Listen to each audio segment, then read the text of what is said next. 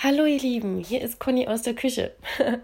Heute mal wieder mit einer äh, Wortbedeutungserklärung oder sprachverliebten Folge.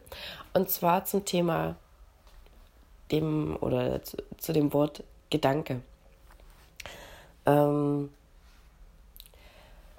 ich habe in der Vergangenheit feststellen dürfen, dass äh, ein Gedanke nur ein Gedanke ist, der ähm, irgendwelche Emotionen in mir erzeugen kann, sei es positiv oder negativ, je nachdem, ne, was für Gedanken das gerade sind.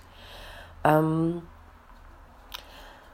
nur habe ich auch äh, feststellen dürfen, dass ein Gedanke nur ein Gedanke ist und nicht ich das bin.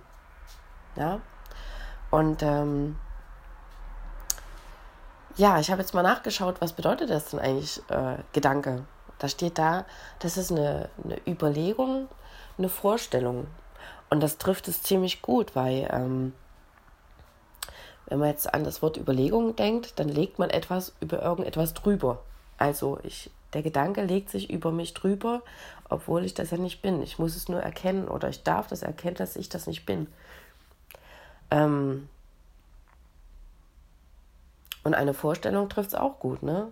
Man geht etwas, äh, irgendetwas nach und man ist es trotzdem nicht.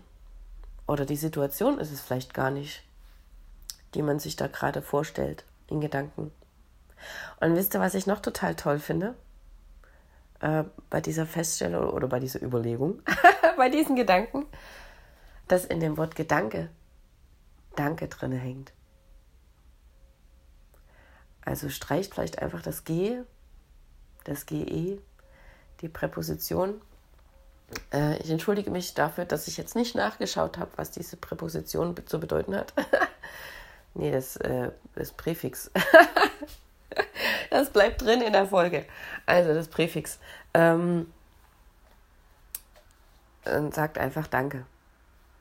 Oder fühlt euch wie Danke.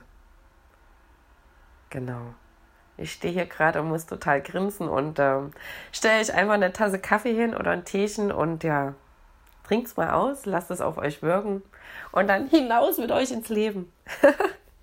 Tschüss, bis zum nächsten Mal.